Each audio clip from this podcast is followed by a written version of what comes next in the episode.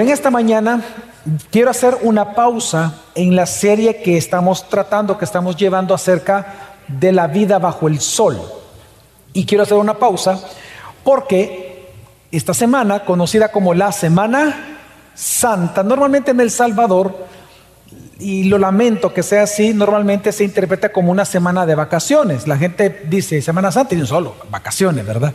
Pero realmente tiene un gran significado si nos ponemos a reflexionar lo que ocurrió hace más de dos mil años en fechas muy similares a las que estamos nosotros en este momento viviendo.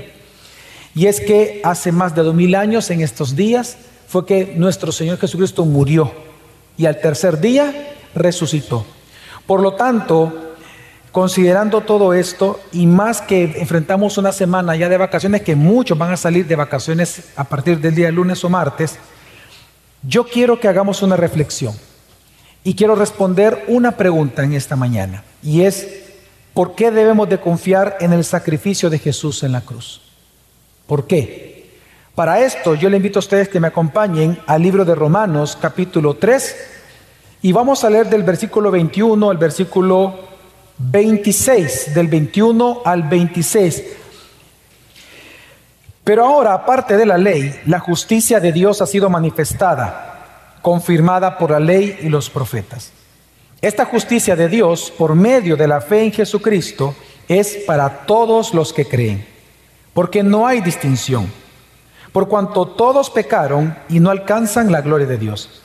Todos son justificados gratuitamente por su gracia, por medio de la redención que es en Cristo Jesús, a quien Dios exhibió públicamente como propiciación por su sangre a través de la fe, como demostración de su justicia. Porque en su tolerancia Dios pasó por alto los pecados cometidos anteriormente para demostrar en este tiempo su justicia, a fin de que Él sea justo y sea el que justifica al que tiene fe en Jesús. En este día en donde yo quiero que reflexionemos acerca del sacrificio de Jesucristo en la cruz. Quiero ocupar este texto que para Martín Lutero, él decía que no solamente era el centro de la carta de los romanos, sino que estos textos es el centro de toda la Biblia. Este fue con el texto que Martín Lutero no solamente se convirtió, sino que comenzó lo que hoy llamamos la reforma. Y quiero que reflexionemos porque este texto es sumamente importante Entender lo que aquí enseña la palabra nos ayuda a interpretar toda la Biblia y toma sentido toda la obra redentora que Dios ha ido tejiendo a lo largo de la historia humana. Pero para poder, entender el texto tenemos que ponerlo en su contexto. Y para esto tenemos que recordar un poco lo que trata el libro de Romanos. Si nosotros recordamos, hermanos, cuando vino Pentecostés y Pedro predica, Dice la Biblia que muchas personas se convirtieron ese día. En ese día habían personas judías que vivían en Roma, en la capital del imperio. Habían viajado a Jerusalén por comercio. Cuando estos ya convertidos regresan a Roma, comienza la iglesia de Roma, pero por, pero por más de 10 años no hubo un solo pastor pastoreando la iglesia en Roma, sino que era todo a nivel de grupos. Entonces el apóstol Pablo luego de tantos años, él escribe esta carta, una carta bastante doctrinal. De hecho, se le llama la teología sistemática de la Biblia, lo que es la carta a los romanos, porque ahí se tocan todas las doctrinas, pero él lo hizo con intención, precisamente porque era un pueblo que no tenía pastor por más de 10 años. Entonces, Pablo comienza la carta a los romanos primero estableciendo el Evangelio. Del versículo 1 al versículo 4, él presenta el Evangelio. Pero una vez Él presenta el Evangelio, Él va a explicar por qué el Evangelio es importante y más que importante, por qué el Evangelio es necesario para la salvación. Y Él explica y Él comienza a argumentar de que la razón por la cual existe un Evangelio de Jesucristo y la muerte sacrificial de Jesucristo es por la total depravación de la humanidad. Por eso es que en el capítulo 1, si nosotros vemos la mayor cantidad de texto, Pablo lo dedica a demostrar la total depravación del hombre. Del capítulo 1 al capítulo 3, ese es su objetivo. En el capítulo 1, él habla de la gente malvada, de aquellos que expresamente, sin ningún tapujo, son malvados. Pero luego en el capítulo 2, él habla de dos grupos de la humanidad que exteriormente no se ven tan malvados como los primeros. Él habla de los religiosos, los judíos, que ellos creyendo que como eran poseedores de la ley, significaba para ellos que ellos ya eran justos entonces de Dios, delante de Dios. Ellos decían, bueno, si Dios nos dio la ley porque somos la última Coca-Cola del desierto. Si Dios nos dio la ley es porque nosotros somos justos, somos buenos ante los ojos de Dios. Y por otro lado estaban los moralistas, que el moralista hasta el día de hoy sigue diciendo, yo no soy tan malo como aquel, mira, aquel es asesino, aquel es aquí corrupto, yo no. Por lo tanto, Dios, si Dios es bueno, no creo, no tiene ninguna razón para el condenarme porque yo siempre he sido bueno. Pero entonces, lo que Pablo comienza a demostrarle a estos tres grupos de personas, en lo cual resume toda la humanidad, tanto a los malvados expresamente, exteriormente, como a los religiosos de cualquier religión y los moralistas, es que todos han pecado.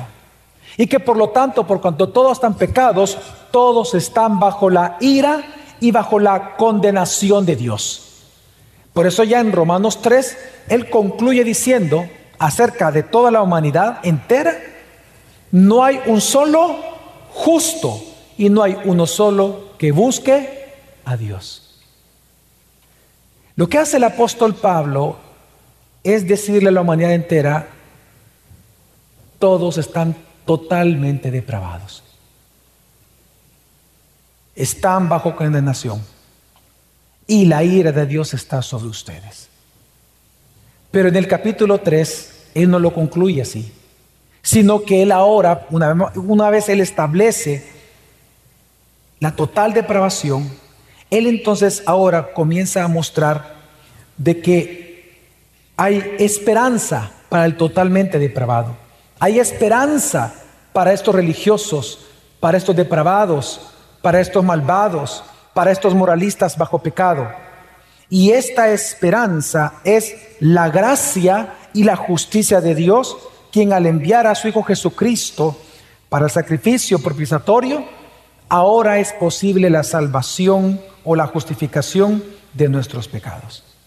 Por lo tanto, hermanos, el objetivo de mi sermón en esta mañana es enseñarte de que tú debes de confiar en la obra de Jesucristo en la cruz, su sacrificio en la cruz, porque en ella se manifiesta la justicia salvadora de Dios. Así que en esta mañana, porque es lo que el texto enseña, quiero hablarte de tres razones por las cuales tú y yo debemos de confiar en la obra sacrificial de Jesucristo. Y es que ponte a pensar, ¿cómo algo que sucedió hace más de dos mil años te interesa a ti hoy? ¿De qué te puede servir a ti confiar en lo que Jesús hizo? ¿Acaso podemos confiar en la obra sacrificial de Jesús? ¿O fue un loco muriendo por nada? ¿Qué es lo que enseña este texto? Pues este texto nos va a enseñar que debemos de confiar en ese sacrificio, porque en ese sacrificio se manifestó la justicia de Dios para todos nosotros. Así que vamos a leer. La primera razón por la cual tú y yo podemos confiar en el sacrificio de Jesús en la cruz es porque sin ese sacrificio estaríamos totalmente condenados. Vamos a ver el versículo 21 al 23 y dice así la palabra del Señor. Pero ahora, aparte de la ley, la justicia de Dios ha sido manifestada, confirmada por la ley y los profetas. Esta justicia de Dios por medio de la fe en Jesucristo es para todos los que creen, porque no hay distinción, por cuanto todos pecaron y no alcanzan la gloria de Dios. Para poder nosotros entender este texto más rápidamente, cuando aquí habla la palabra justicia, se refiere a la justicia salvadora, se refiere a la salvación. Así que vamos a volver a leer el texto, pero ya considerando que ahí está hablando de la justicia salvadora de Dios. Dice, pero ahora, aparte de la ley, la justicia de Dios ha sido manifestada, confirmada por la ley y los profetas. Esta justicia salvadora de Dios por medio de la fe en Jesucristo es para todos los que creen, porque no hay distinción, por cuanto todos pecaron y alcanzan la gloria de Dios. Después de que Pablo ha presentado que todos somos totalmente depravados, Ahora Pablo viene a, a, dar la buena noticia, la buena nueva. Y la buena nueva es, cuando dice, pero ahora, es que a partir de aquel momento en el cual Jesucristo encarnó, murió y resucitó, resulta que la justicia salvadora de Dios está disponible para todo el mundo, aparte de la ley de Moisés.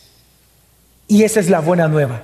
La buena nueva, hermanos, es que aparte de la ley, por encima de la ley, aparte de la ley, vino la justicia de Dios.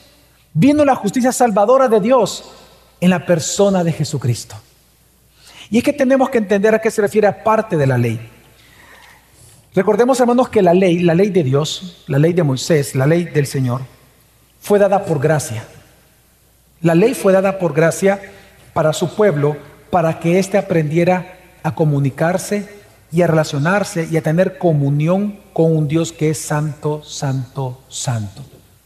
La ley era un pacto de demandas de parte de Dios para su pueblo, pero las demandas que vemos en la ley es para que ellos supieran cómo tener comunión con un Dios santo. Le voy a dar un ejemplo. Cuando usted tiene hijos, quien le enseña al niño pequeño a relacionarse con papá y con mamá adultos son los padres. ¿Y cómo usted le enseña a sus hijos cómo ellos, fíjese en cómo ellos pueden relacionarse con usted para que usted no los castigue? Usted le enseña cómo. Vaya, mira, hijo, cada vez que tú hables conmigo, no me puedes pegar en la cara, no me puedes decir tonto, no puedes decir malas palabras. usted lo que hace es darles leyes. ¿Sí o no?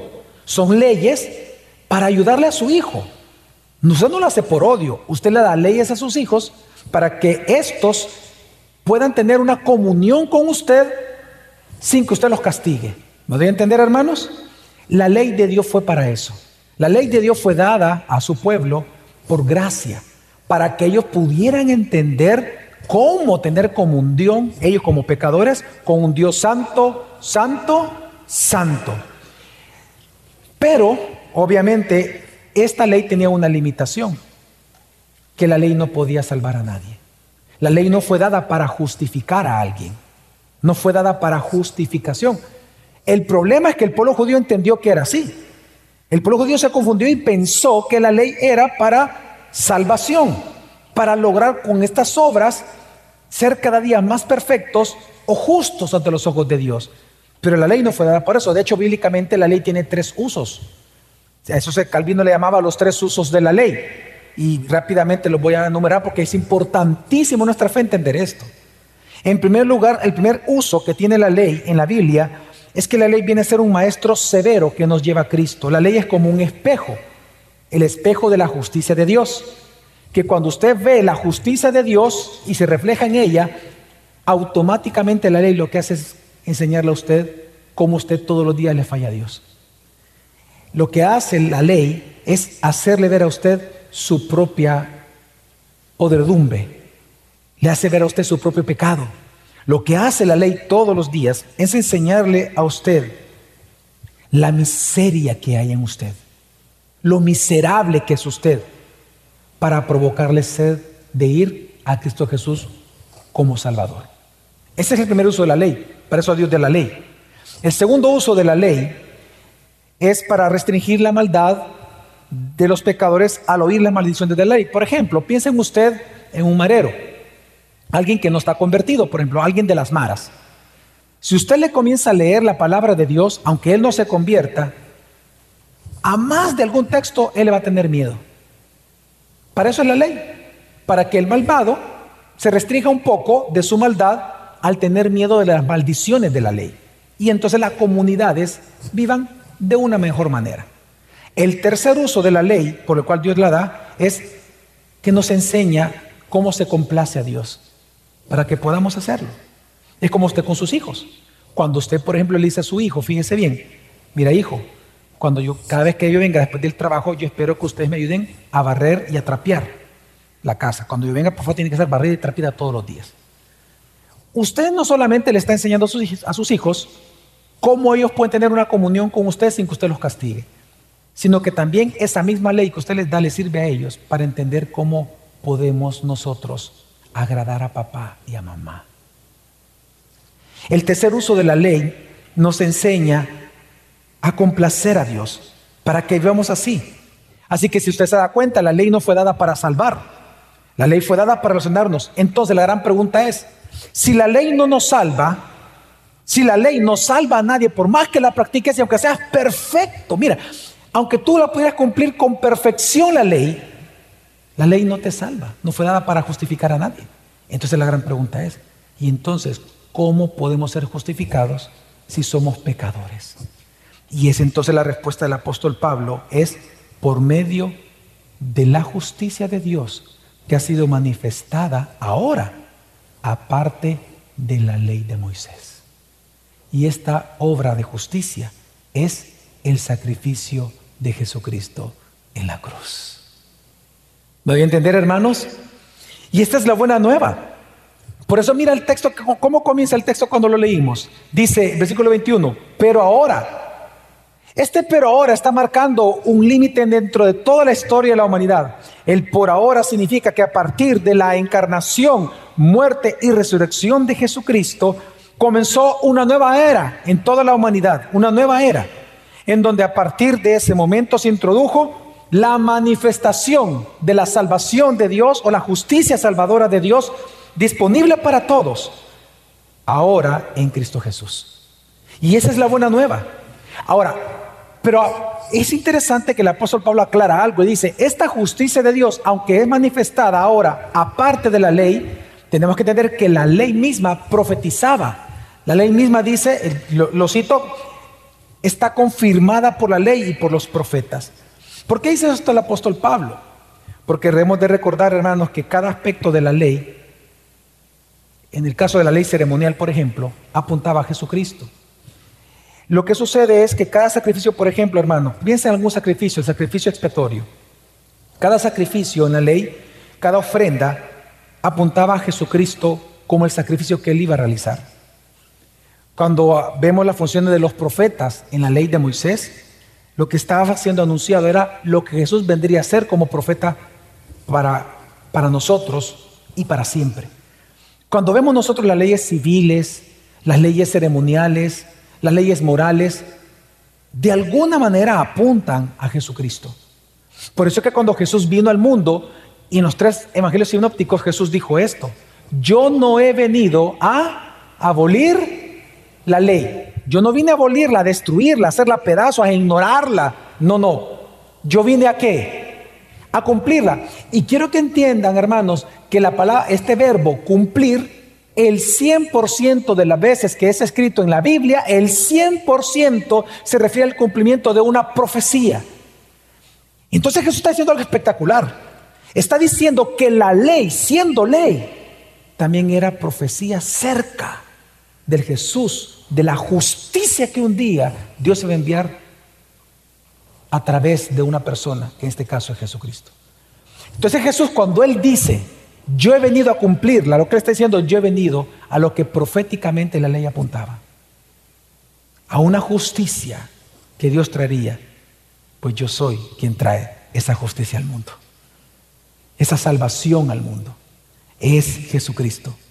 Así que, por eso es que tú ves, mira, por eso es que nosotros vemos en la Biblia que todas las leyes, hay bastantes leyes que te dice, si tocas a un hombre muerto, bueno, tienes que irte a lavar y pasar siete días eh, en cuarentena. Si, si de repente la mujer está menstruando y, tocaste las ropas, ah, tenés que pasar tantos días en cuarentena. ¿Por qué esa ley de limpieza? Ah, porque lo que está tratando de enseñarte la Biblia, ahora en Cristo, que vino a cumplir la ley, Él es el cumplimiento de todo lo que el Antiguo Testamento profetizó.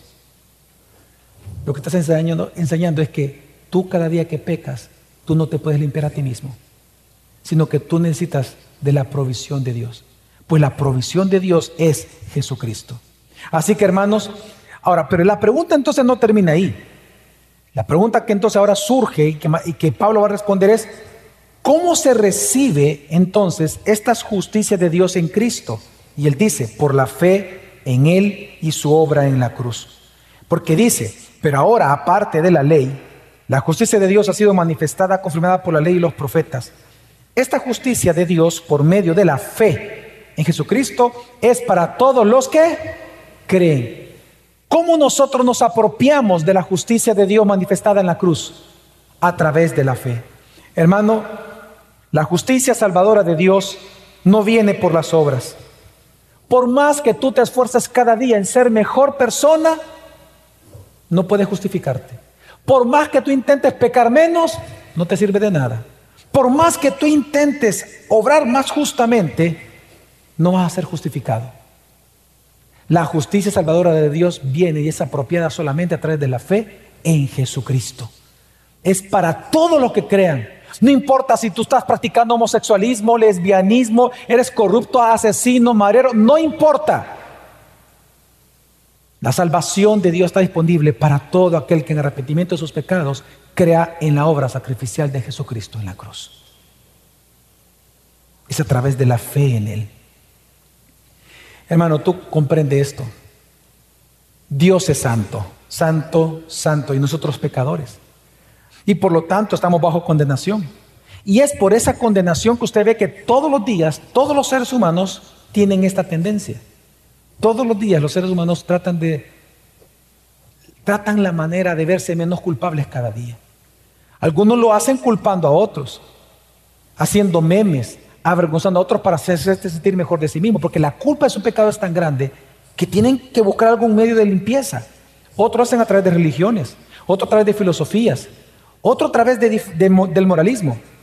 Pero la buena noticia que está dando la Biblia hoy, esta mañana, es que aparte de las obras humanas, aparte de las obras de la ley, Dios ha manifestado una justicia salvadora en Jesucristo para salvarte, perdonarte de la condenación eterna.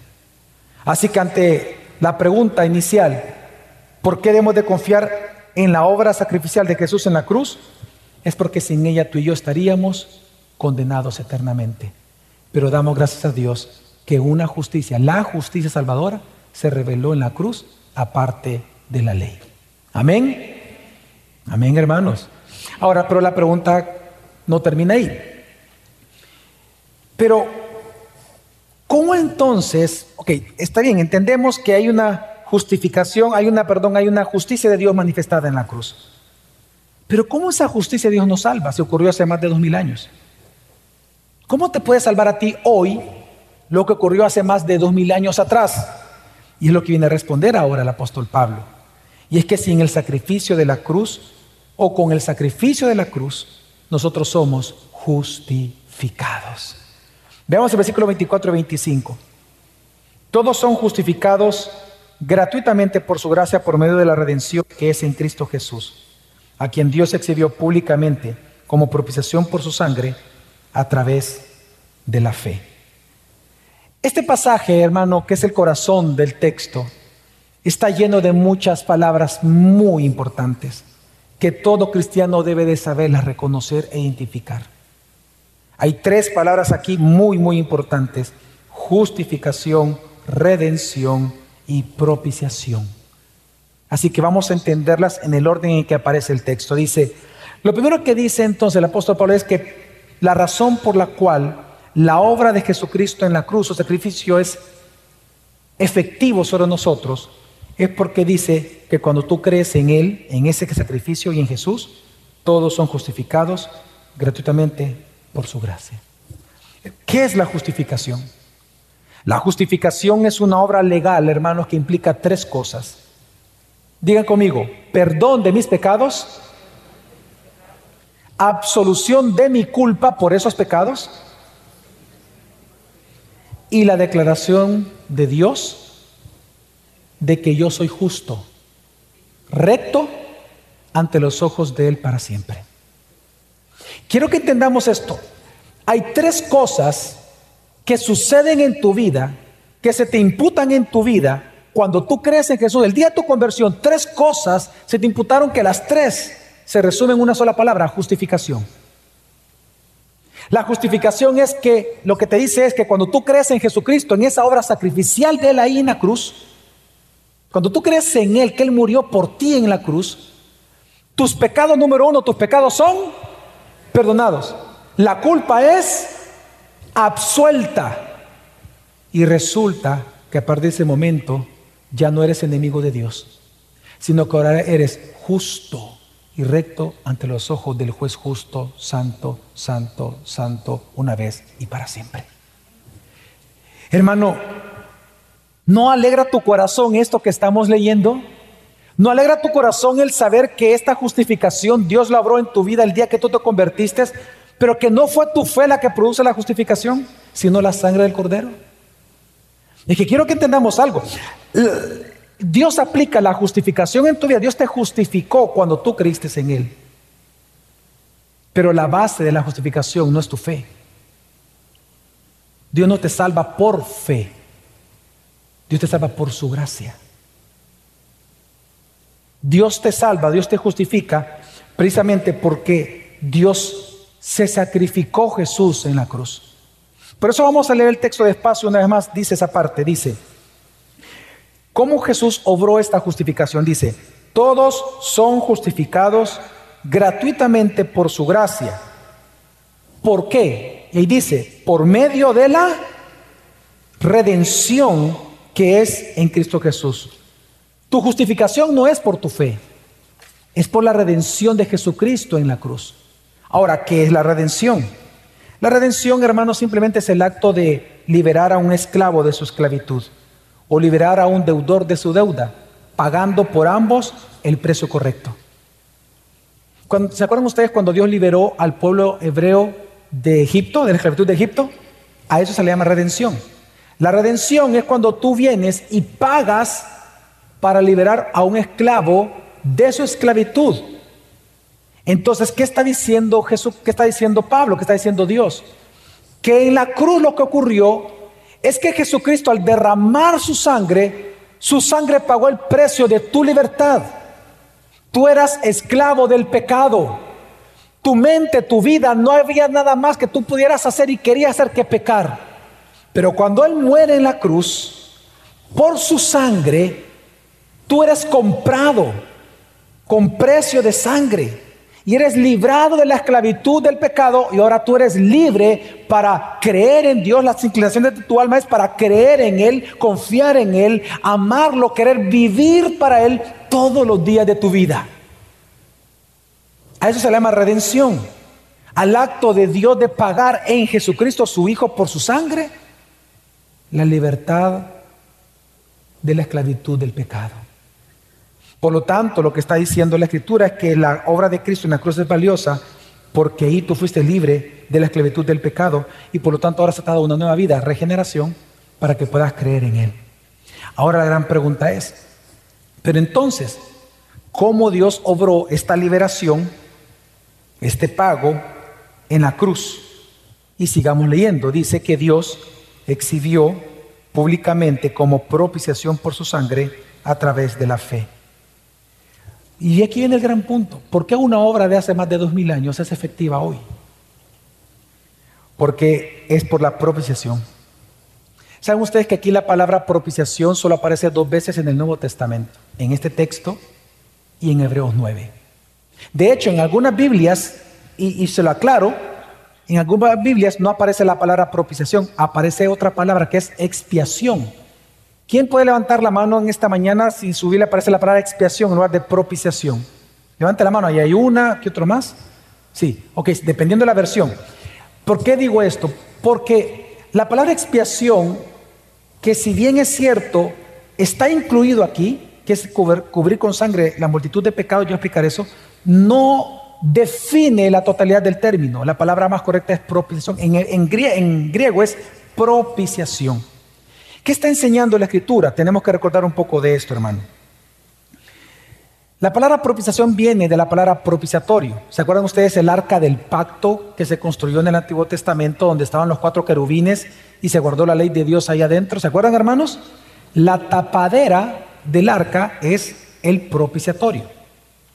Se le llama propiciatorio por lo siguiente, porque el arca que estaba guardado en el lugar santísimo al contener la ley de Dios ahí adentro, las tablas de la ley de Moisés, ¿se acuerdan?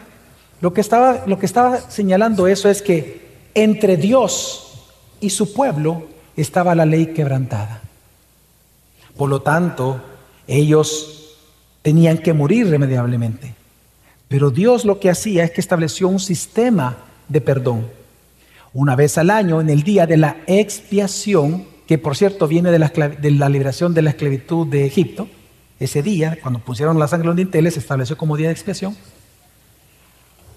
Una vez al año, el sumo sacerdote llevaba la sangre del sacrificio, después de ponérsela a él, eh, todo un ritual, entraba al lugar santísimo. Y él derramaba la sangre sobre el propiciatorio, donde están los querubines. Sobre ese propiciatorio derramaba la sangre del sacrificio. Entonces Dios ya no miraba la ley quebrantada por su pueblo, sino que él ya lo que miraba era la sangre del sacrificio. Por lo tanto, su ira era aplacada. Y por lo tanto, Dios ahora era propicio a su pueblo. Lo que el lugar de condenación daba miedo en ese momento al pueblo, porque era un lugar de condenación, la ley estaba quebrantada, Ahora resulta que por la sangre del sacrificio era un lugar de reconciliación entre Dios y su pueblo. Pues, ¿qué está diciendo Pablo? ¿Sabes por qué lo que Jesús hizo en la cruz se aplica hoy a ti? Porque lo que Dios hizo ahí fue un acto de propiciación una vez y para siempre. Cuando Jesús derrama su sangre en la cruz, Él es en su propio cuerpo el propiciatorio, pero a la vez Él es la ofrenda sacrificial o propiciatoria cuando Él derrama su sangre, ahora lo que ve Dios ya no es, son tus pecados ni mis pecados, sino que Él ve la sangre del Cordero inmolado. Y por lo tanto, ahora cuando Él ve la sangre, tus pecados son perdonados, tu culpa es absuelta y Dios te declara ahora justo y recto para siempre ante los ojos de Él. Por lo tanto, hermanos, esto es la segunda razón por lo cual tú y yo tenemos que confiar en la obra de Jesucristo en la cruz. Porque por el sacrificio de Jesús obrado en la cruz, tú y yo somos justificados. ¿Me di a entender, hermanos? Importantísimo todo esto. Obviamente las tres, tres palabras importantes acá. Ahora, ahora. Pero en tercer lugar, ¿por qué tú y yo debemos de confiar en la obra sacrificial de Jesús? en la cruz.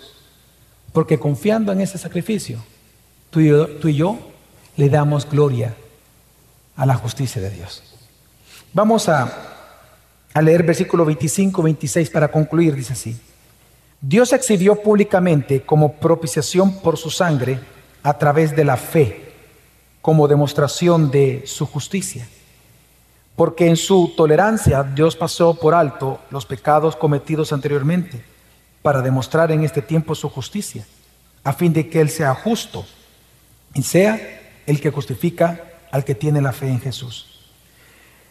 El versículo 25 dice que la manera en que tú te apropias de esa propiciación gratuita de Dios para ti es a través de la fe. Pero la pregunta que está respondiendo ahora Pablo es la siguiente. Una pregunta que tú y yo nos hemos hecho en su momento. ¿Por qué Dios hizo todo esto así? ¿Por qué Dios? ¿Por qué Dios no lo hizo de otra manera? ¿Por qué no nos salvó de otra manera? ¿Por qué tuvo que enviar a su hijo? ¿Por qué? Esa es una, pregunta que más de alguna vez usted se ha hecho, ¿sí o no? ¿Por qué envió a su hijo a morir? ¿Por qué eh, Dios inventó, Él creó este sistema eterno, de, de perdón eterno para nosotros? Esta es la respuesta bíblica a esa pregunta. Pablo la está respondiendo, claramente, literalmente la está respondiendo. Dice, como demostración de su de su justicia. ¿Sabe lo que está diciendo Pablo? La razón por la cual el sacrificio de Jesús era necesario en la cruz es porque Dios quiso glorificar su justicia frente a todos. Demostrar cuán justo es Él. Y Él aquí demuestra que hay dos maneras en que Dios mostró aquí su justicia. Que Él es justo. Número uno dice que Él mostró que Él es justo dejando en impunidad el pecado de los del Antiguo Testamento, de los que existieron antes de que Jesús viniera. Dios fue tolerante con el pecado de ellos. ¿Por qué fue tolerante? Para, mientras Él esperaba en su plan eterno, el día en que Jesús viniera, para que lo que Él hizo en la cruz de Calvario también fuera aplicado para todos los de la fe del antiguo pacto. Y es que quiero, quiero, que quiero que pensemos en esto, hermanos. Dice la Biblia que la paga del pecado, ¿qué es? ¿Sabe qué significa? Que si usted pecó hoy en la mañana, ¿qué tenía que haber pasado con usted? Morir. Automáticamente. ¿Qué, ¿Qué, tenía que haber pasado con Adán en el momento que él come? Morir en el instante tiene que haber pasado. Pero Dios en su tolerancia, en su justicia, Él muestra su justicia no solo en aplicar la condena, sino en ser tolerante y paciente contigo. Porque Él es el juez, Él es el único que puede o absolverte o condenarte. Lo que está diciendo la Biblia es que Dios esperó hasta la venida de Cristo para cobrar la deuda aún de lo del antiguo pacto, porque Él es justo. Porque también había gente creyente en el antiguo pacto que estaban esperando la venida del Mesías. Cuando viene Él y muere en la cruz, esta justicia se aplica a todos Justicia salvadora se aplica a todos los que creyeron en el antiguo pacto.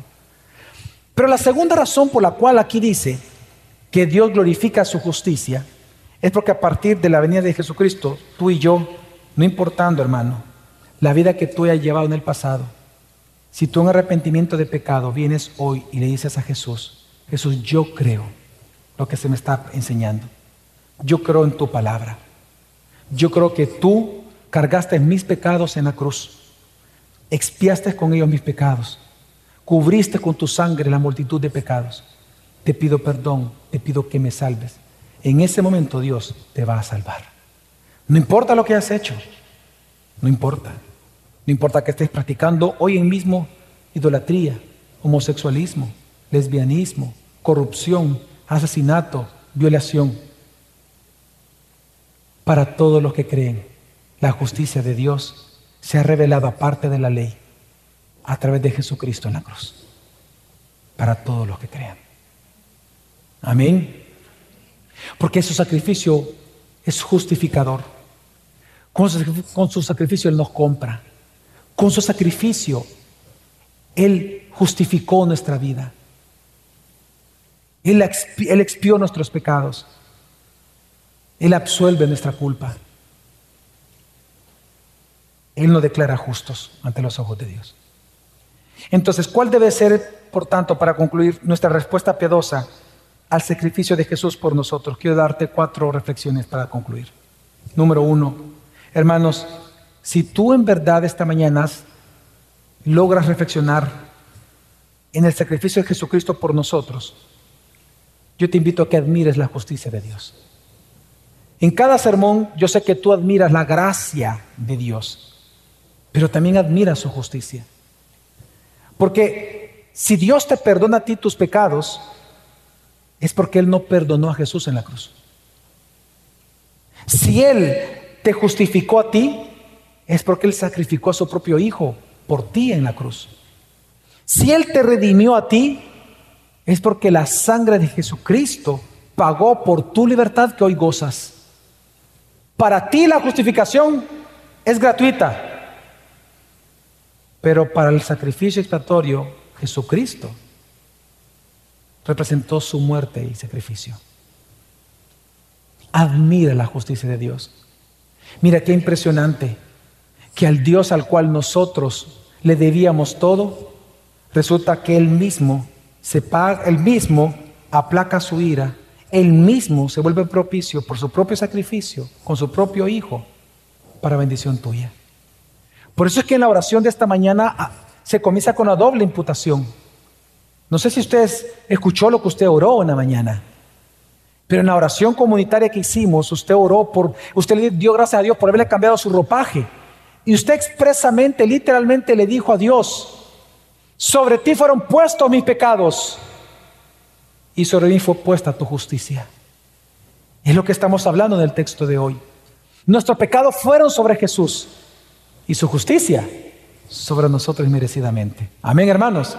Así que cada día admira la justicia de Dios. Pero en segundo lugar también identifícate con tu nueva identidad. Tú ya eres justo ante los ojos de Dios. Y digo esto porque lamentablemente muchos cristianos caminan como esclavos, no como hijos. ¿Sabes lo que logra la justificación en tu vida? Que tú eres hijo. ¿Tú ya dimensionaste lo que significa que tú eres justo y recto ante los ojos de Dios? Significa que no hay un solo pecado que tú cometas hoy que te haga menos justo de lo que eres. Y no hay obra justa que tú practiques hoy que te vuelva más justo o recto ante los ojos de Dios. Tú ya eres justo. No estoy diciendo que el pecado no tiene efecto sobre tu vida, no. Obviamente si pecamos, rompemos nuestra comunión con Dios, pero no perdemos nuestro estatus de hijos, de justificados, de rectos y justos ante los ojos de Él. Porque la justificación no fue por fe, recuerde, es por la sangre en el propiciatorio que es Jesucristo. Eternamente está ahí presente. Pero eso a mí me permite vivir con libertad. Me permite vivir tranquilamente. Caminar en casa. No es lo mismo que tú camines como hijo que camines como esclavo. Que camines como justo sabiendo que eres justo a que pienses que tú no eres justo. Ese es el gran problema de la culpa en muchos cristianos y eso es lo que los lleva al legalismo.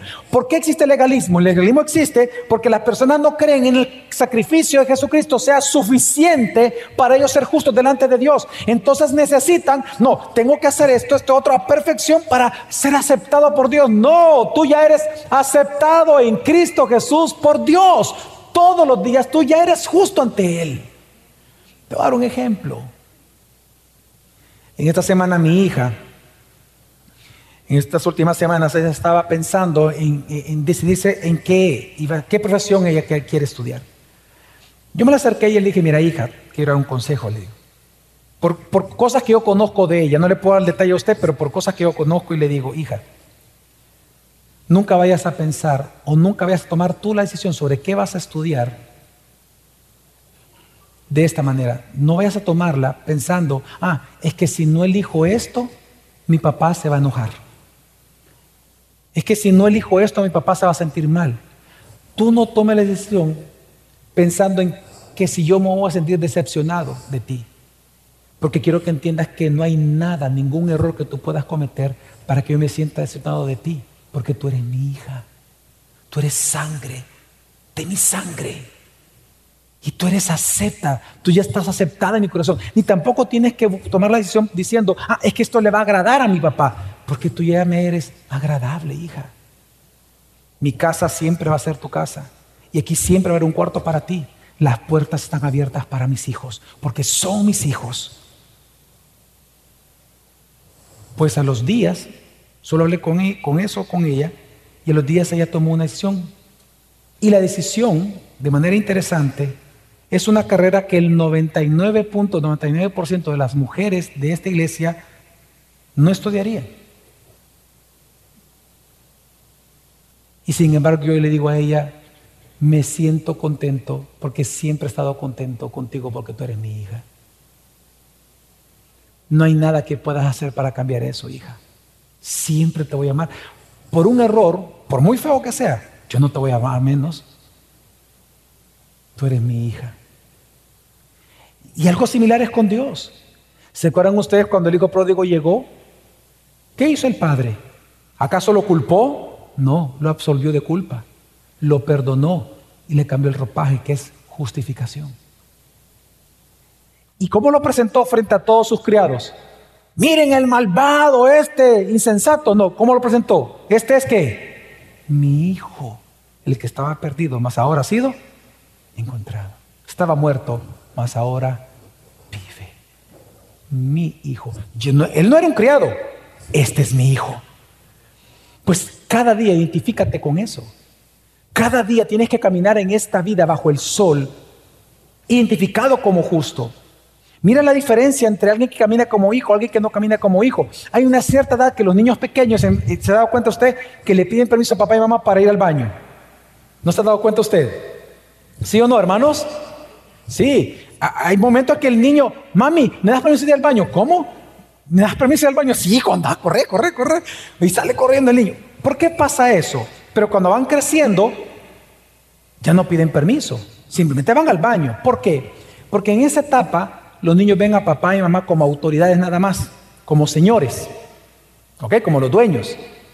Pero cuando lo ven como papá y mamá y cuando ellos ya se identifican como hijos y por lo tanto dueños de todo lo que papá y mamá tienen en su casa, ellos hacen uso discrecional de todo eso. ¿Cómo tú te relacionas con Dios? ¿Como hijo o como esclavo? Tú tienes que decidirlo. Pero Dios ya tomó la decisión. Tú eres hijo. Lo importante es que tú te identifiques como tal delante de Dios. Amén, hermanos. En tercer lugar, ser leal al nuevo Señor que tú tienes. No seas leal a la cultura, a un partido político para ser aceptado por un partido o para ser aceptado por tus amigos, para ser aceptado en, tu, el grupo de, de estudio de la universidad o del colegio o por un partido de fútbol. No transijas tus principios por sentirse tratados. Si Dios ya te aceptó a ti, qué mejor que Él, que es el dueño y el Dios de todas las cosas. Amén. Y por último, seamos intencionalmente evangelizadores. La invitación es para todos los que crean. Hermano, no veas al mundo como un, me refiero a las personas como tus enemigos. Míralos como tu campo misionero. Uno de los grandes errores que cometemos los cristianos es pensar que los, de LGTBI, que las feministas, etcétera, son nuestros enemigos. No, ellos son nuestro campo misionero. Yo no digo que vamos a amar el pecado de ellos. Es más, lo voy a decir públicamente, yo aborrezco el pecado de las feministas, aborrezco el pecado de cualquier persona. Yo no tengo ningún respeto por alguien que está rebelde contra Dios, pero no por eso lo odio a Él. Yo debo de evangelizarlos. ¿De qué me va a sorprender lo que ellos hagan y las leyes que establezcan si sé que son inconversos? La misión nuestra es compartir el Evangelio de Jesucristo, porque resulta que en la cruz del Calvario se manifestó y se manifiesta hasta el día de hoy una justicia de Dios aparte de la ley, por la cual todo aquel que cree va a ser justificado por la obra expiatoria, purificadora de Jesús en la cruz. Amén. Vamos a orar.